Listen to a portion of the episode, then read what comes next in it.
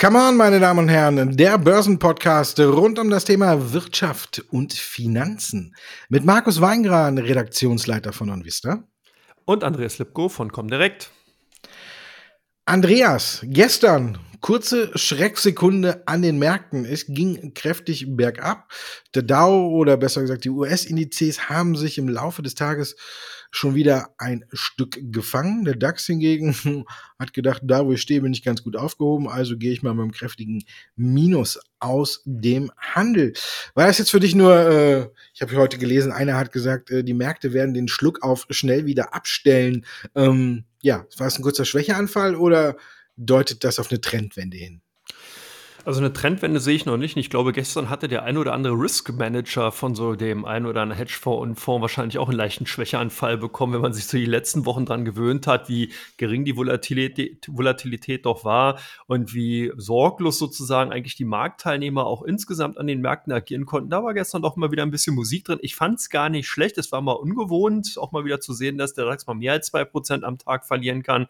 Von daher sicherlich auch ganz gesund, auch von der Warte her dass man eben auch jetzt institutionellen Investoren die Möglichkeit gibt, einfach auf wieder geringeren Niveaus reinzukommen. Und sie haben das auch getan. Tatsächlich greifen sie auch wieder zu. Unterhalb von 15.500 hat man wieder die typische Schnapp- oder Kaufbewegung gesehen. Gerade zyklische Werte sind halt hier gefragt gewesen, Automotive-Sektor und auch chemische äh, Aktien aus dem äh, äh, chemischen Bereich oder aus der Chemiebranche waren eben auch auf der Wunschliste von vielen, die bisher wahrscheinlich noch nicht so richtig bei der Party dabei waren oder eben glauben, dass tatsächlich jetzt die Konjunktur sich in der zweiten Jahreshälfte erholt erholen wird. Und da sind wir auch schon bei dem wichtigen Thema genau. Ich denke tatsächlich, dass wir hier nur eine kurzzeitige Schwäche gesehen haben, die ja auch einfach davon initiiert war, dass eben viele Themen einfach ignoriert worden sind. Wir haben das Thema China-Aktien, wir haben das Thema chinesische Regime insgesamt, da gehen wir nachher nochmal drauf ein. Wir haben natürlich auch das Thema vierte Coronavirus-Welle, äh, die Delta-Variante, die auch so ein bisschen in den Märkten überhaupt, ja, wie soll man sagen, an Bedeutung verloren hat. Dann haben wir das Thema Inflation, wir haben das Thema Konjunkturabkühlung und so weiter. Also alles Themen, die bisher so immer nur mit dem Schulterzucken quittiert worden sind. Und gestern kann man so ein bisschen den Eindruck bekommen haben, dass so alle vier großen Themen einmal zusammengekommen sind, dafür gesorgt haben, dass man eben ja vorher vielleicht einen zu großen Schluck aus der Pulle genommen hat und sich daran dann gestern so ein bisschen eben verschluckt hat, gleich gehüstelt hat und heute geht's weiter. Ich denke aber nicht, dass wir jetzt tatsächlich bis 16.000 hochlaufen, sondern ich glaube, dass wir jetzt eher eine Seitwärtsbewegung sehen. Von daher Trendwende noch nicht. Schwächeanfall, ja, und ähm, aber auf jeden Fall bleibt es spannend. Wie siehst du denn die Situation aktuell, Markus? Ich fasse kurz zusammen, ja, von der Schnappatmung äh, in die Schnappkäufe. ja, äh, nicht schlecht. Ja, wie gesagt, du hast es schon ganz gut zusammengefasst. Auslöser war ja so ähm, die Lage in Tokio, wo man gesagt hat, dass man aufgrund in der neuen oder der wieder steigenden Fallzahlen bei Olympia jetzt doch keine Zuschauer ähm, zulässt. Vielleicht hatten jetzt alle nach der äh, oder alle während der WM, sie läuft ja noch, wir haben ja noch das Endspiel und das Spiel um Platz drei äh, mit den ganz vollen Stadien und so hat dann vielleicht jeder auch gedacht, ähm, ja, ist vorbei. Ne? Und wenn man so sich die Fußballstadien angeguckt hat, dann war ja von Corona eigentlich keine Spur mehr und man äh, konnte auch hier denken, dass alles wieder auf dem Weg ist zu einer guten Normalität. Und dann kommt im Tokio um die Ecke und sagt, ja, nee, bei uns sind die Fallzahlen wieder so hoch. Äh, Olympischen Spiele, die jetzt äh, in dem Monat stattfinden werden, ohne Zuschauer äh, stattfinden. Also da hat man dann schon wieder die, die Markterholung, die wirtschaftliche Erholung äh, in Gefahr gesehen. Da hat sich dann alles wieder ein Stück gedreht. Wir, wir haben es ja gesehen. Die US-Indizes waren teilweise 1,7 Prozent durch die Bank im Minus, haben dann aber auch nur 0,7 Prozent so im Schnitt äh, geschlossen. Also man sah schon, dass sich innerhalb des Tages schon eine leichte Trendwende andeutet, zumindestens für den Tag, nicht jetzt für insgesamt. Und im DAX war es halt äh, selten so, ne? aber du hast ja gesagt, ab einem gewissen Punktestand greifen die Käufer auch wieder, die Autowerte kommen ja auch wieder langsam jetzt heute ein Stück wieder nach oben. Wir sind ja an charttechnischen wichtigen Marken. Ich denke, die werden auch halten. Ähm, ja, ich glaube nicht, dass es eine Trendwende erstmal hin ist zum Schlimmen, sondern jetzt mal ähm, ja fast schon für einen DAX nicht immer so, ne? Aber ist ja immer so, wenn der äh, Dow Jones hustet, äh, hat der DAX fast schon Fieber. Ne? Wir sehen ja immer, dass wir so da äh, hinterherhinken und die USA nun mal die Stimmung vorgeben. Und eigentlich war ja bis äh, kurz vor Eröffnung der US-Märkte der DAX ja auch nicht so komplett im Minus. Erst als die US-Indizes äh, alle auch richtig rot wurden, ging es ja mit dem DAX noch ein Stück nach unten und dann fängt er sich von sowas halt eben nicht. In den USA haben die Käufe früher eingesetzt. Ja, ich glaube auch, es war ein kurzer Schwächeanfall. Wenn man sich die US, äh, die US-Märkte aber auch anguckt, äh, der S&P 500 ist, glaube ich, sieben oder acht Tage in Folge äh, von Rekord zu Rekord geeilt. Ich meine, da muss ja auch mal wieder ähm, eine Korrektur her. Das ist ja auch gesund, wie du auch schon im DAX beschrieben hast. Gehen die einen raus, die anderen kommen dann noch mal ein Stück tiefer, äh, bekommen eine neue Möglichkeit. Das ist ja im Grunde genommen, sind ja solche Rücksetzer gesund. Also ich glaube auch noch nicht, dass es eine Trendwende zum Schlimmen war. Ich glaube, es war nur ein kurzer Schwächeanfall, der in den USA äh, notwendig war. Ich glaube, hier geht's wieder ein Stück schneller bergauf, während der DAX dann, wie du sagst, jetzt dann eher in die stabile Seitenlage übergeht. Ähm, EZB, gestern, man hat äh, drauf gewartet und hat auf Großartiges gehofft, die neue Strategie bezüglich Inflationsziel und alles. Und wenn man sich das Wording anguckt, ähm, habe ich jetzt zuerst so gedacht, echt jetzt? Das war's? Das ist der Unterschied? Aber ähm, wenn man genauer hinguckt, äh, darf man die Geldschleusen schon weiter sehr weit offen lassen, ne?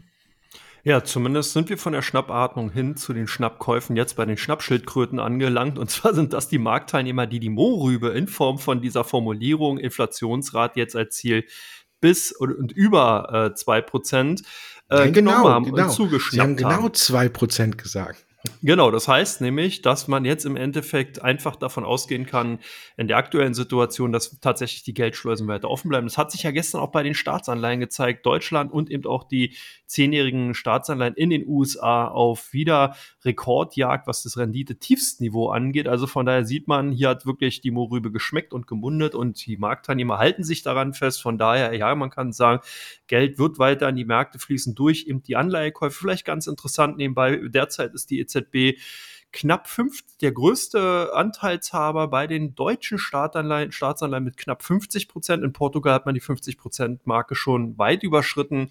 Also mal äh, ganz interessante Szenarien. Man könnte also schon sagen, dass eigentlich der deutsche Staatshaushalt jetzt direkt von der EZB querfinanziert wird.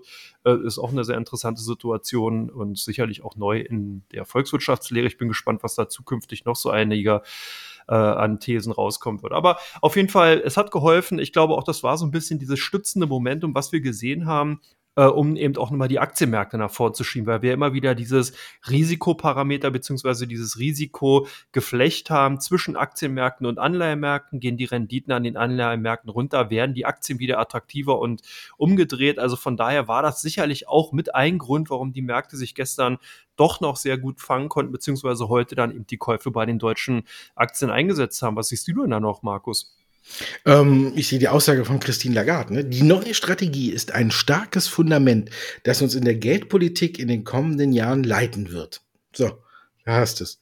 Also, im Grunde genommen haben sie sich äh, ein Stück einfacher gemacht. Äh, die Formulierung auf unter zwei Prozent, aber nahe zwei Prozent hat, glaube ich, äh, sowieso keiner verstanden. Jetzt äh, ist mittelfristig ein Anstieg auf zwei Prozent das Ziel.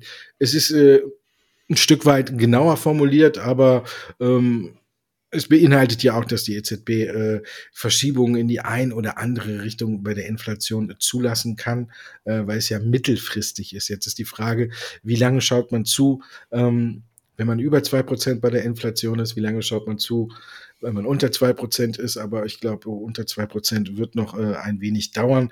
Wie du schon sagtest, es ist ja, es war eine irgendwo auch eine Beruhigungspille und unterm Strich war das Wichtigste halt eben, dass äh, die EZB gesagt hatte, die Geldschleusen bleiben weiter offen. Im Grunde genommen wollten das die Leute hören, auch wenn man hier gesagt hat, man überprüft das alles nochmal und äh, PEP wird wahrscheinlich auslaufen, aber oder auslaufen im März, kommen Ende des äh, nächsten Jahres. Aber bis dahin ist jetzt äh, weiterhin alles so wie gehabt und ist quasi erstmal ein Freifahrtschein für das zweite Quartal. Und das haben die Anleger fröhlich aufgenommen heute. Ähm, zum Teil ist es eine Erholung von gestern, wie du schon sagtest, mit äh, Schnäppchenkäufen. Zum Teil stocken vielleicht andere auch ein Stück weit auf. China-Aktien, ob man da aufstocken sollte. so, ja.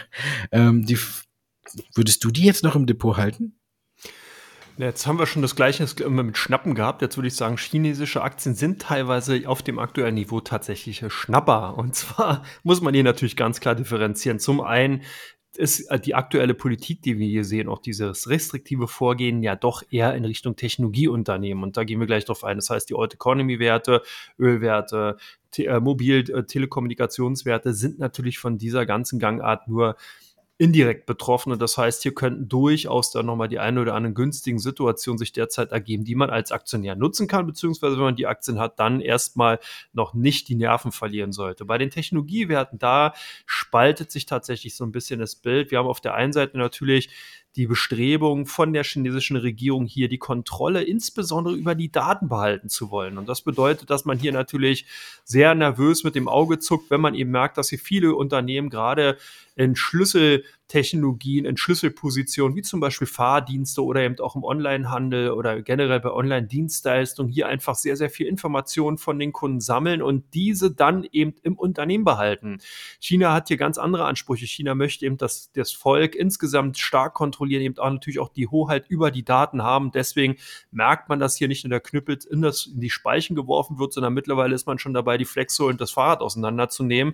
Und so sieht es halt auch bei vielen Technologiewerten Werten aus. Das heißt, wenn eben hier die Oligarchen, also die großen Anteilshaber an diesen Unternehmen, nicht bereit sind, mit der chinesischen Regierung zusammenzuarbeiten und hier die ein oder anderen doch eher kritischen Worte laut werden lassen, dann wird hier ganz knallhart eben äh, das Vehikel zerlegt. Da kennt die chinesische Regierung überhaupt keine Gnade. Das hat man bei Alibaba gesehen. Da hat man noch meiner, meines Erachtens nach sogar eher noch Warnschüsse abgegeben und nicht richtig losgelegt. Man hat nämlich hier das Leben wirklich sehr, sehr schwer gemacht, aber nicht wirklich im Endeffekt hart dazwischen gehauen. Das könnte bei anderen Konzernen tatsächlich anders aussehen. Hier haben wir ja zum Beispiel bei dem Fahrdienstleister Didi gesehen. Da nimmt man einfach die App runter und damit ist eigentlich die Geschäftsgrundlage erstmal entzogen worden und das kurz nach dem IPO. Das ist schon mal eine Ansage.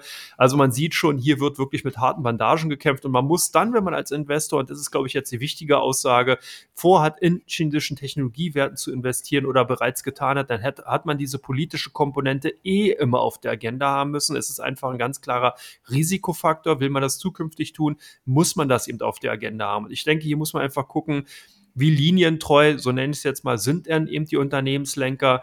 Wo sitzen die? Wie ist sozusagen die Position und die, äh, ja, die Stimmungslage zu der, chinesischen, zu der chinesischen äh, Regierung, dem chinesischen Regime? Und wenn das eben im Endeffekt dann einwandfrei ist, dann kann man auch wieder in diesen Unternehmen investieren. Und wenn man eben merkt, dass man doch eben hier eher ja, aufmüpfige, aufmüpfige Manager hat, dann sollte man eben vorsichtiger sein, beziehungsweise dann eben die Stop-Loss ein bisschen enger setzen bei den Positionen, die man eingeht. So sehe ich zumindest. Ist dir was anderes aufgefallen, Markus? Ja, so ein kleines bisschen. Ich glaube, dass mehr dahinter steckt als eben nur die Daten. Die sind jetzt, glaube ich, tatsächlich vorgeschoben. Wir wissen ja, dass auch die USA Gesetze erlassen hat, dass demnächst, äh, ja, in zweieinhalb Jahren ungefähr, äh, sich chinesische Unternehmen, äh, die an der Wall Street oder Nasdaq gelistet sind, ähm, den Bilanzierungsregeln und den Einblickregeln äh, dort äh, unterwerfen müssen. Ich glaube, die Daten sind so ein kleines Stück vorgeschoben. Ich glaube, China möchte dass äh, die eigene Börse stärken. Wir möchten nicht mehr, dass äh, die großen Börsengänge äh, tatsächlich äh, in den USA stattfinden, sondern dass die äh, im eigenen Land gefeiert werden. Ähm, anders kann ich mir auch nicht so richtig erklären, warum man jetzt wirklich den man hat ja nicht nur Didi jetzt, wie du schon sagst, äh, das Fahrrad zerflext, man, wenn man jetzt auch noch den ähm, Personaldienstleister Kassoon anguckt, den hat man ja auch äh, mit äh, Ermittlungen gedroht und ähm, Full Track Alliance, eine Plattform, wo man äh, über Waren äh, verschicken kann, besser gesagt, äh, äh, über Speditionen weiterleiten kann, den hat man ja auch das angedroht. Das waren ja die drei. Und wenn man sich die drei Werte anguckt, sind es die letzten drei quasi bekanntesten Börsengänge äh, in dem Sinne, die äh, stattgefunden haben außerhalb des Landes. Also ich glaube, man will auch hier die Unternehmen dahingehend auf Spur bringen. Wenn ihr an die Börse geht, dann geht ihr gefälligst bei uns in Shanghai an die Börse und nicht in Hongkong oder in den USA. Ähm, ich glaube, das ist auch so ein Stück weit dahinter und das mit den Daten ist auch klar. Aber ich glaube, das äh, ist nicht so das hauptbestimmende Thema. Wenn äh, China die Daten nicht rausrücken will, dann werden die auch nicht rausgerückt. Und ich glaube, da können sich die Unternehmen querstellen, wie man will. Man muss jetzt tatsächlich sehen, wie du schon auch sagtest, ähm, ich glaube nicht, dass äh, die, das ganze Hickhack eben äh, das operative Geschäft von den chinesischen Unternehmen jetzt so extrem belastet. Ich glaube, eine Alibaba wird nicht weniger verkaufen, ob man jetzt auf Jack Ma losgeht oder eben nicht, sondern es geht ja darum, tatsächlich, wie du sagtest, äh, die ganzen Firmenlenker Richtung Peking einzunorden, dass man da auf äh, äh, Parteilinie bleibt und ähm, es wird mit Sicherheit die operativen Geschäfte nicht belasten. Was ich aber glaube, ist, dass es für viele auch große institutionelle Anleger aktuell zu heiß ist, in China-Aktien äh, zu investieren, weil eben hier, wie du schon sagtest, nicht äh, das operative Geschäft äh, die Aktienentwicklung bestimmt, sondern eben die Schlagzeilen aus den chinesischen Zeitungen oder das, was die Cyberbehörde da jetzt macht. Auf der anderen Seite hat man jetzt auch noch gesagt, dass man es erschwert, ausländischen Investoren in äh, chinesische Firmen zu investieren. Also da ist auch ein neues Gesetz, was auch jetzt nicht ganz neu ist, aber ist auch auf dem Weg. Es soll natürlich nur verstärkt kontrolliert werden. Das hört sich dann äh, immer äh, neutraler an, was der Hintergrund ist das kann sich jeder selber denken. Und deswegen würde ich äh, aktuell äh, nicht bei vielen chinesischen Aktien tatsächlich einsteigen. Wir sehen jetzt auch, ähm, dass die Autowerte hm, damit reingezogen worden sind. Durch die Bank haben eigentlich alle gelitten. Auch eine Tencent Music, die ja auch viele Daten sammelt, ist äh, extrem abgestraft worden, weil es vielleicht das nächste Ziel werden könnte. könnte. Jetzt haben wir dann die Schlagzeilen. Wir haben dann noch einen chinesischen Automarkt, der leicht rückläufig ist. Äh, im Vergleich zum Vormonat. Äh, und ich glaube, die Gemengenlage ist zurzeit so heiß, dass man wirklich, wenn man noch investiert ist, viel, viel, viel Geduld braucht, damit da noch was draus werden kann. Ich glaube, aktuell finde ich, ist die Lage zu heiß. Aber natürlich kommen wir jetzt wieder auf Niveaus, wenn man sich die ganzen Aktien anguckt, oder besser gesagt die Charts, wo es einem extrem in den Fingern juckt. Aber ob da tatsächlich schon jetzt man Entwarnung geben kann oder ob China weiter äh, nachlegt und hier weiter äh, zuschlägt und den Unternehmen quasi das Leben an der Börse schwer macht. Ich glaube, operativ, wie gesagt, können sie es nicht, aber sie machen ihnen einfach eben nur das Leben an der Börse schwer. Und das ist für viele Anleger und auch für viele große institutionelle Anleger ja auch schließlich das äh, Brot- und Buttergeschäft. Und ob die dann in die Aktien noch reingehen, ich äh, wage es zu bezweifeln. Also wenn man viel Geduld hat, kann man das vielleicht noch machen. Aber ansonsten würde ich aktuell äh, das Ganze vom Spielfeldrand beobachten, um es mal in äh, EM-Jargon zu formulieren. Wir kommen zu Teil 2. Ihre Fragen, unsere Antworten.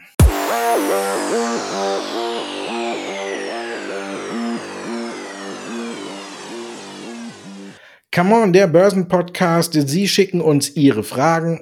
Wir suchen uns fünf raus und beantworten diese auch sogleich. Erste Frage, Shell. Die Ölpreise haben in dieser Woche deutlich nachgegeben. Aktie wieder rausschmeißen? Nee, aus meiner Sicht heraus nicht. Die ganzen Ölunternehmen insgesamt gehören auf dem aktuellen Niveau weiterhin zumindest ähm, Depot, wenn man sie hat. Für Neukäufe würde ich tatsächlich erstmal noch ein bisschen warten. Aber solange, vielleicht kann man sich als Faustformel äh, merken, solange der Ölpreis über 50 US-Dollar notiert, haben die großen Rohölkonzerne zumindest von der Cashflow-Seite erstmal kein großes Problem. Je höher der Ölpreis sozusagen von dieser Zone 50, um ganz sicher zu gehen, sogar 55 US-Dollar hinweg ist, desto mehr und desto kräftiger sprudeln eben die Kassen der Konzerne. Wir haben ja aktuell ein paar äh, Rückgänge gesehen im Ölpreis. Eben, man darf aber nicht vergessen, dass natürlich hier auch eine sehr starke Überhitzung zu sehen war. 78 US-Dollar war eben hier das, äh, waren hier die Höchstkurse im, in der Brand-Sorte, in der Nordseesorte, die natürlich auch dadurch zustande kam, dass hier einfach die OPEC-Plus-Sitzung nicht das gebracht hat, was sich viele Marktteilnehmer erhofft hatten. Danach kam dann eben auch Gewinnmitnahmen, beziehungsweise haben sich dann eben viele Marktteilnehmer auch wieder darauf zurückbesonnen, dass man eben gesagt hat, naja, das sind ja auch eine temporäre Erscheinung, die Einigung wird irgendwann kommen, dann werden die, Förder, werden die Förderquoten erhöht, weil eben auch, und da hat Amerika dann auch wieder getrommelt, überhaupt kein Interesse hatten, allzu hohen Ölpreis haben zu wollen. 80 US-Dollar kann man sagen, ist hier so ein bisschen die Obergrenze. Alles, was da drüber ist, da fängt es wirklich an, den konjunkturelle Auswirkungen sichtbar werden zu lassen in der amerikanischen Wirtschaft. Deswegen ist da überhaupt kein Interesse von Seiten der USA, hier wirklich höhere Notierungen eben auch ähm, zu forcieren. Und man hat dann eben auch verbal dazwischen gegrätscht. Die Wirkung ist nicht ausgeblieben. Von daher denke ich, insgesamt kann man sich vielleicht bei dem Ölpreis in den kommenden Monaten so auf ein Kursniveau von 70 bis 75 US-Dollar ein, äh, äh, einstellen. Und das würde natürlich auch bedeuten, dass die Ölkonzerne wieder gutes Geld verdienen. Hier ist nämlich der Fokus auch viel zu stark auf die fossilen Brennstoffe. Man darf nicht vergessen, dass viele andere Wirtschaftszweige, die chemische Industrie, die Pharmaindustrie und andere noch weiterhin ganz, ganz stark abhängig von den, vom Erdöl, von Erdölprodukten äh, sind. Und dahingehend ist der fossile Brennstoff sicherlich erstmal ähm, nimmt ja an, der, an Bedeutung ab, aber es wird eben doch einige Jahre dauern, bis man hier wirklich sagen kann, dass der dann komplett weg ist. Und der macht derzeit auch nur 30 bis 40 Prozent der insgesamten Ölverbrauch in, aus. Man darf auch nicht vergessen, dass zum Beispiel Heizöl weiterhin ein sehr, sehr großes Thema ist und andere äh, Anwendungen in der Industrie, um eben Energie insgesamt äh, zu, ähm, äh, zu erzeugen, beziehungsweise eben daraus ziehen zu können ja, viel Energie konnte man nicht mehr aus den Aktien von Teamviewer ziehen, wenn man sich da so ansieht, wie der Kursverlauf war. Wir haben ja an der Stelle auch schon gesagt, so ein bisschen hat das Unternehmen verpasst, hier sich in Richtung Plattformökonomie auszubreiten bzw. auszudehnen. Jetzt kam Zahlen und Ausblick, der auch wieder enttäuscht hat. Markus, aus deiner Sicht daraus, ist das jetzt, ist der Rücksetzer eine Kaufchance oder würdest du da weiter Abstand von nehmen? Ich bin hin und her gerissen, aber tendiere doch mehr zu Abstand nehmen. Ich bin zum guten Teil enttäuscht von dem, was da jetzt dann geliefert wurde. Ähm, wenn man sich so die Interviews vom Vorstandsvorsitzenden alles angehört hat, die er dann auch nach dem Manchester-Deal gegeben hat, der ja schon äh, extrem in der Kritik stand, weil man ja eben auch äh, für die Trikotwerbung bei Manchester United äh, eine Gewinnwarnung in Kauf genommen hat. Ähm, habe ich gedacht, es ist tatsächlich ein wenig besser bestellt um das Unternehmen. Dann kam auch noch um, ähm, die neue Kooperation mit SAP, äh, wo man im Bereich äh, Augmented Reality äh, zusammenarbeitet, wo TeamViewer wirklich auch eine gute Plattform hat, die tatsächlich auch schon von vielen Großkunden genutzt wird.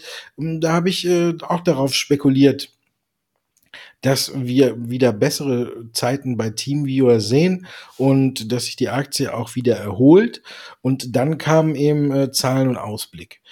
Ähm, die Zahlen an sich äh, haben mich jetzt äh, so in dem Sinne nicht enttäuscht, aber dass der Ausblick auch weiterhin am unteren Ende der Spanne ist, das hat mich ein wenig geschockt, weil ich zumindest gedacht hätte, man würde in diesem Jahr äh, was von der Kooperation äh, zwischen TeamViewer und SAP dann auch tatsächlich äh, in den Zahlen äh, sehen. Also entweder äh, ist äh, der Deal mit Manchester so teuer, dass man das dann trotzdem nicht sieht oder es wirft halt eben noch nicht so viel ab, äh, dass man hier nur am unteren Ende wirklich der Spanne ist. Also ich hätte mir da tatsächlich ein Stück mehr erhofft. Unterm Strich, glaube ich, wird sich die Aktie irgendwann wird so die Fantasie wieder zurückkehren. Aber aktuell sehe ich in dem Rücksetzer nicht die äh, große Chance. VW, Strafe durch die EU-Kommission. Und wir haben es vorhin schon angesprochen, auch, äh, dass die Autowerte heute sich wieder erholen. Hier kommt dann auch die Frage, wie lang korrigiert die Aktie noch? Ja, das ist eine gute Frage. Ich denke, dass hier äh, natürlich eins aufgezeigt wird, wie dick und dicht doch tatsächlich das Kartell dickicht in dem äh, ja, in der Automotive-Branche, in dem Automotive-Sektor ist. Und hier sind ja dann eben auch alle drei an die Kandare genommen worden. Volkswagen, BMW und Daimler haben, hatten hier Absprachen im Bereich der AdBlue-Technologie getroffen, hat hier die Tankgröße sozusagen ähm, vereinbart und damit man hier sozusagen dann sich gegenseitig keine größeren Wettbewerbsvorteile dann einräumen kann, ist natürlich irgendwie auch nicht allzu gut, weil Wettbewerb sieht anders aus, aber wie gesagt, im Automotive-Sektor ist es halt so. Wobei äh, ja, die EU-Kommission hat eben jetzt dazwischen gegrätscht, hat dazwischen geschlagen und hat ja zumindest BMW und ähm, Volkswagen wegen der Kartellbildung äh, zur Zahlung in Millionenstrafen verpflichtet. Ich denke, dass das Thema jetzt auch abgehakt ist, weil hier dann eben Investoren jetzt wissen, okay, damit muss mit dieser Strafzahlung muss man eben rechnen und äh, demzufolge ist das in den Kursen eingepreist. Die Korrektur, die wir gesehen haben, die kam aber aus meiner Sicht daraus, vielleicht war das auch so ein bisschen das kleine Tröpfchen, was das fast zum Überlaufen hat bringen lassen. Insgesamt darf man auch nicht vergessen, die Aktien von Volkswagen sind ja auch in den letzten Wochen wirklich exorbitant stark gestiegen. Wir haben hier wirklich diese starke Fokussierung im Bereich der Immobilität, das heißt Elektrifizierung von Autos. Wir haben hier auch die starke Fokussierung auf die Digitalisierung gesehen, die natürlich dafür Sorge getragen hat, dass die Aktien wirklich hervorragend gelaufen sind. Ich glaube, dass man eben die Konsolidierung, die man sieht, eben doch nutzen kann, um die eine oder andere Position entweder aufzustocken oder auch neu einzugehen. Volkswagen wird in den kommenden Jahren ganz klar weiterhin in den Top-Positionen bleiben. Man ist ja hier neben Toyota immer wieder auf Platz 1 beziehungsweise Platz 2 der meist abgesetzten Fahrzeuge international. Das wird sich erstmal so schnell auch nicht ändern und kann sogar noch einen leichten Schub eben durch die jetzt Elektrifizierung äh, bringen. Jetzt muss man natürlich sehen, was dann de facto ähm, im Ergebnis da übrig bleibt, weil man bei den E-Autos ja nicht so eine hohe Marge hat wie bei den Verbrennern. Das muss sich alles insgesamt dann zeigen. Aber eben, wie gesagt, es bleibt interessant. Von daher würde ich sagen, Äh, die Aktien sind auf jeden Fall auf dem aktuellen Niveau interessant. Wir haben es ja gesehen, auch dass die jetzt bereits am Wochenende jetzt zum Freitag hin wieder gesucht waren. Also von daher eigentlich ein interessantes Niveau. Biontech, da kann man sehen, einer geht noch, einer geht noch rein. Dritte Impfung, weiteres Argument für die Aktie wird gefragt. Wir können uns ja wahrscheinlich auch einstellen, dass man vielleicht sogar jährlich sich jetzt so eine Dröhnung von Biontech abholen kann. Was, wie siehst du denn das, Markus? Wollte ich gerade sagen. Es ist so in dem Dreh. Ich glaube, man muss hier nicht äh, über eine dritte Impfung diskutieren, sondern man sollte eher diskutieren, äh, fällt die Impfung äh, überhaupt noch mal weg. Ich habe heute da mich mir auch mit dem Thema ein wenig mehr beschäftigt und habe gesehen, ähm, Delta ist ja jetzt äh, in aller Munde und jetzt kommt schon in Südamerika Lambda auf. Also auch hier hat man jetzt einen neuen Stamm von Covid-19 entdeckt, der Lambda getauft wurde, der sich hier auch schnell verbreitet, wo man aber noch nicht irgendwelche Daten so gesammelt hat, dass man das jetzt einschätzen kann. Aber immerhin hat äh, dieser Stamm jetzt auch schon einen neuen Namen bekommen.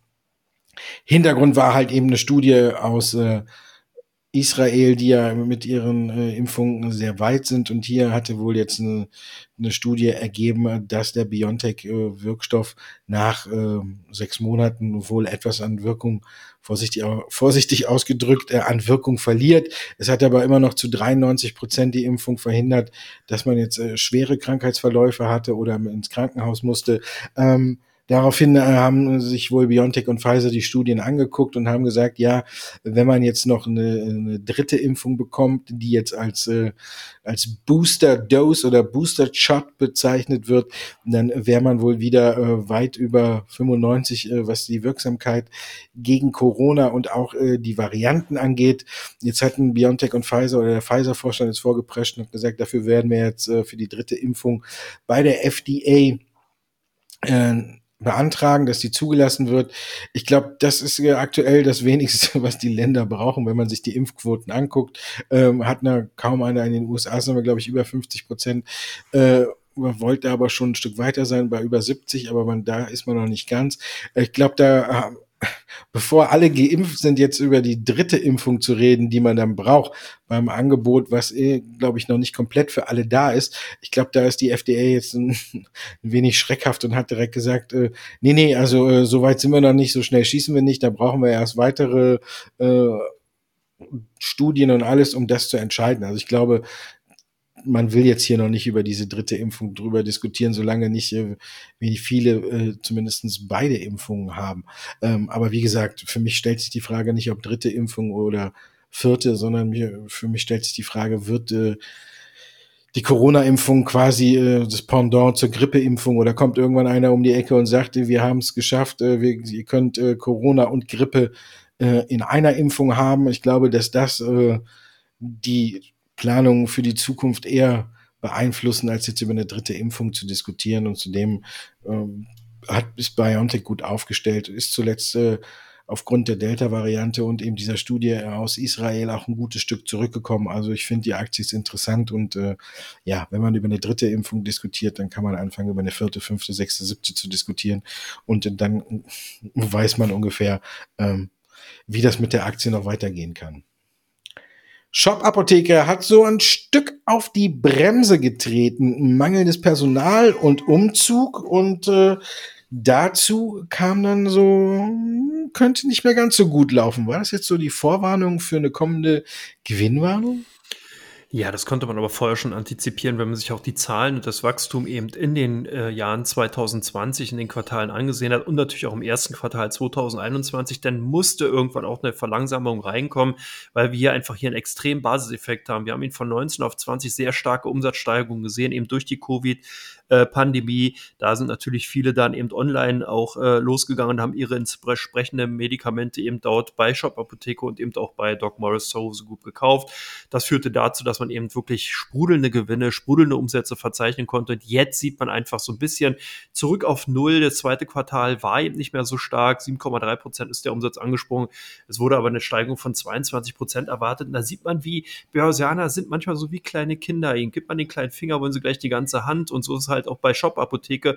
Ich glaube aber, dass hier nach wie vor eins ganz wichtig ist. Man muss, wenn man sich eben mit den Online-Apotheken oder Online-Pharmahändlern eben auseinandersetzt, ganz klar auf das Thema E-Rezept gucken. Solange das nicht in, den, äh, in der Umsetzung ist, solange hier nicht hier sozusagen die Bahn frei ist, dass man eben auch verschreibungspflichtige Medikamente nachhaltig dann eben in diesen Online-Stores von Shop Apotheke beziehungsweise dann Dog Morris kaufen kann, da ist für mich die Story dann noch nicht intakt, weil das ist der Markt, wo eben wirklich die Musik schlägt, wo die Musik spielt. Äh, alle rezeptfreien Medikamente oder Präparate, da ist die Einstiegsbarriere Barriere viel zu gering. Da kann der Amazon schnell reinkommen, da können die anderen großen Online-Händler ganz schnell diese Nische mitbesetzen, aber bei den äh, verschreibungspflichtigen Medikamenten und Präparaten sieht es ganz anders aus. Und das ist für mich im Endeffekt die Story, die bei Shop Apotheke ganz klar zu sehen ist und die auch drinne steckt. Das heißt, ja, Gewinnwarnung, denke ich, wird oder war es, ganz klar. Und ich glaube auch, dass hier dann erstmal eine Verlangsamung eintritt. Die Aktien finde ich weiterhin interessant, aber wie gesagt, in der Kombination mit dem E-Rezept. Also das heißt, wenn man sich für die Aktien interessiert, immer mal auch ein bisschen das Thema E-Rezept in Deutschland und Europa auf dem, auf dem Schirm haben. Sobald das dann eben durch ist, dann werden die Aktien wieder interessant. Ja, also wenn ich den in Deutschland angucke, können wir die Aktie eine, ein Jahr mindestens auf die Watchlist setzen. ein Hoch auf den Technologiestandort Deutschland und das E-Rezept. Wir kommen zu Teil 3. Aktien, äh, DIBA und Vista und beide kommen direkt im Fokus stehen.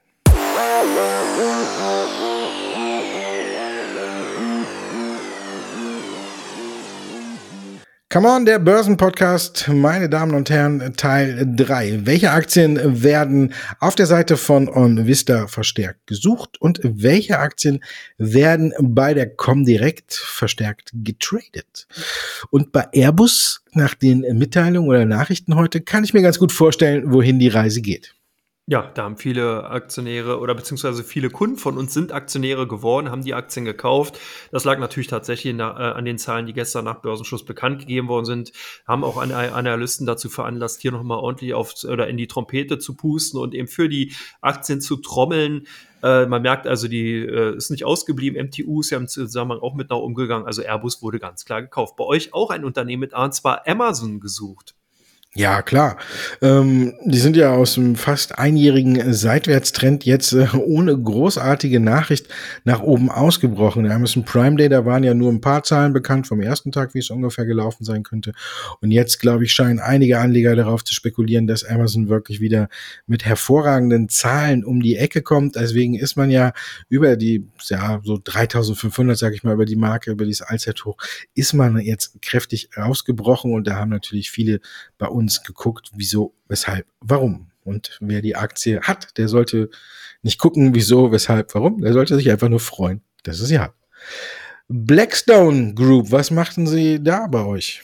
Ja, die wird auch gekauft. Nicht zu verwechseln mit der Black Rock Group, mit dem größten Vermögensverwalter. Nein, Blackstone ist eine kleine Investmentboutique, eine Investmentgesellschaft aus den USA mit Sitz in New York. Und die haben ihren Fokus eben auf Beteiligung und sind da ganz untriebig. Die sind zum Beispiel auch im Bereich der Blockchain-Technologie unterwegs und haben hier äh, sich zusammengetan und unter anderem mit dem Künstler Jay-Z ähm, hier zugegriffen und sind jetzt eben auch im Bereich der Token beziehungsweise der Collectibles unterwegs und das hat eben einigen Aktionären beziehungsweise einigen ja doch Aktionären oder Marktteilnehmern gefreut. Des Weiteren hat man vor kurzem ein Unternehmen übernommen, was eben im Bereich der ESG-Software unter, äh, unterwegs ist. Das heißt, man bietet hier Unternehmen an, die Kriterien, die eben aus dem ESG-Bereich kommen, eben entsprechend dann mit dieser Software verwalten zu können und zu sehen, ob man eben die Kriterien erfüllt.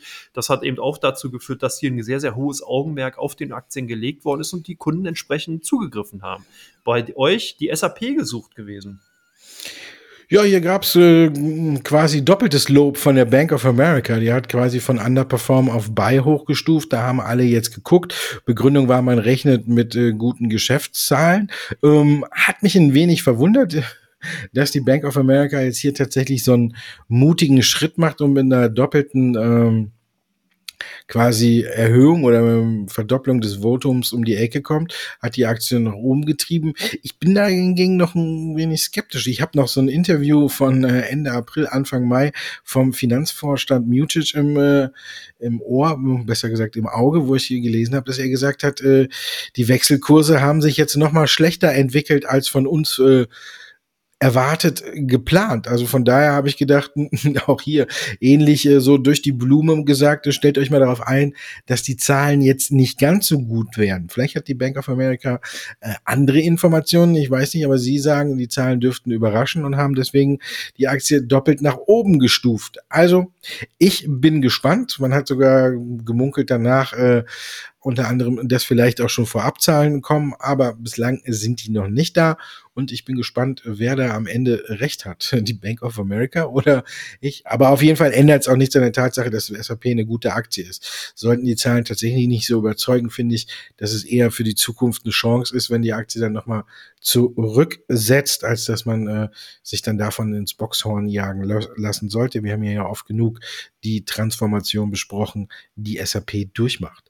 Ja, und du hast jetzt einen Buchstaben mehr noch, ne? Zwischen das SAP, zwischen S und A haben wir noch ein N und dann sind wir bei Snap. genau, und Snap sind die Aktien, die auch sehr stark gehandelt werden bei den ausländischen äh, Titeln und natürlich zumindest gestern ganz stark auf der Verkaufsseite zu gewinnen gewesen, aber insgesamt kann man sagen, rege Handelsaktivitäten, weil die im Vorfeld auch ganz gut zulegen konnten. Wir haben hier also starke Kurssteigerungen gesehen, gestern dann eben diesen herben Schlag hier, über 10 Prozent haben die Aktien an Kurswert verloren. Am 22. wird Snap Holding, also der, ja, Snap Inc., die Mutter von der Snap-Anwendung, den äh, Communication ähm, oder Messenger-Dienst eben Zahlen vorlegen und da ist man im Vorfeld natürlich schon gespannt, beziehungsweise hat hier viele Mutmaßungen und demzufolge sind die Aktien zumindest erstmal sehr, sehr volatil unterwegs und es darf gespannt gewartet werden, was da tatsächlich kommt. Und last but not least bei euch die Aktien Infineon gesucht. Ja, Infineon ist ja auch einer der Werte, wo man sagt, die so ein bisschen äh, frischen Wind in den DAX reinbringen. Ne? Aber zumindest ein, ein großer Technologiekonzern und die sind aber jetzt auch zuletzt äh, kräftiger unter die Räder gekommen. Da hat auch jeder nach dem Grund gesucht. Im Grunde genommen gab es eigentlich keinen dafür. Wir haben ja in der vergangenen Woche eigentlich schon gute Zahlen aus der Branche gesehen, wenn man sich eine Micron Technology angeschaut hatte. Die haben ja wirklich sehr gute Zahlen gebracht, äh, sind dafür aber auch ja, bestraft worden. In dem Sinne hat man geguckt, warum jetzt Infineon so viel abgegeben hat, weil die US-Tech-Werte ja auch teilweise leicht unter Druck waren. Deswegen haben wir uns viele gesucht. Einen richtigen Grund dafür gab es nicht. Ähm, Rücksetzer bei Infineon finde ich immer, je größer sie sind, desto besser für diejenigen, die noch nicht drin sind. So grob mal zusammengefasst. Und damit sind wir auch am Ende der heutigen Folge angekommen. Genau. Meine AB Buchstaben waren ABS. Ich Anti-Blockiersystem. ABS, Ich habe diesmal wieder äh, nichts gedacht. Äh, ich habe so. nur bei uns auf die Liste geguckt. Äh, außer, äh, aber ich habe vorhin überlegt, wenn du drauf guckst und du siehst Asi, habe ich gedacht, hab ich gedacht, da könnte jetzt äh, schnell auch ein falscher Eindruck entstehen. Aber ich, ich habe heute tatsächlich, ich habe kurz überlegt, ob ich Forza nehme, weil ich Italien im Finale die Daumen drücke, aber dann hätte ich fünf Aktien nehmen müssen, dann wäre der Podcast noch länger geworden. Deswegen habe ich äh, darauf verzichtet und tatsächlich nochmal geguckt, welche Aktien bei uns äh, in der Top 100 Liste mit die größten Sprünge gemacht haben. Und äh, das waren tatsächlich mit äh, die drei Werte. Und deswegen habe ich die heute mitgebracht. Ich wünsche dir ein schönes Wochenende. Ich wünsche all unseren Zuhörerinnen und Zuhörern ein schönes Wochenende, ein schönes WM-Finale und wir sehen uns. Nee, wir sehen uns nicht. Wir hören uns nächste Woche wieder. Bis dahin.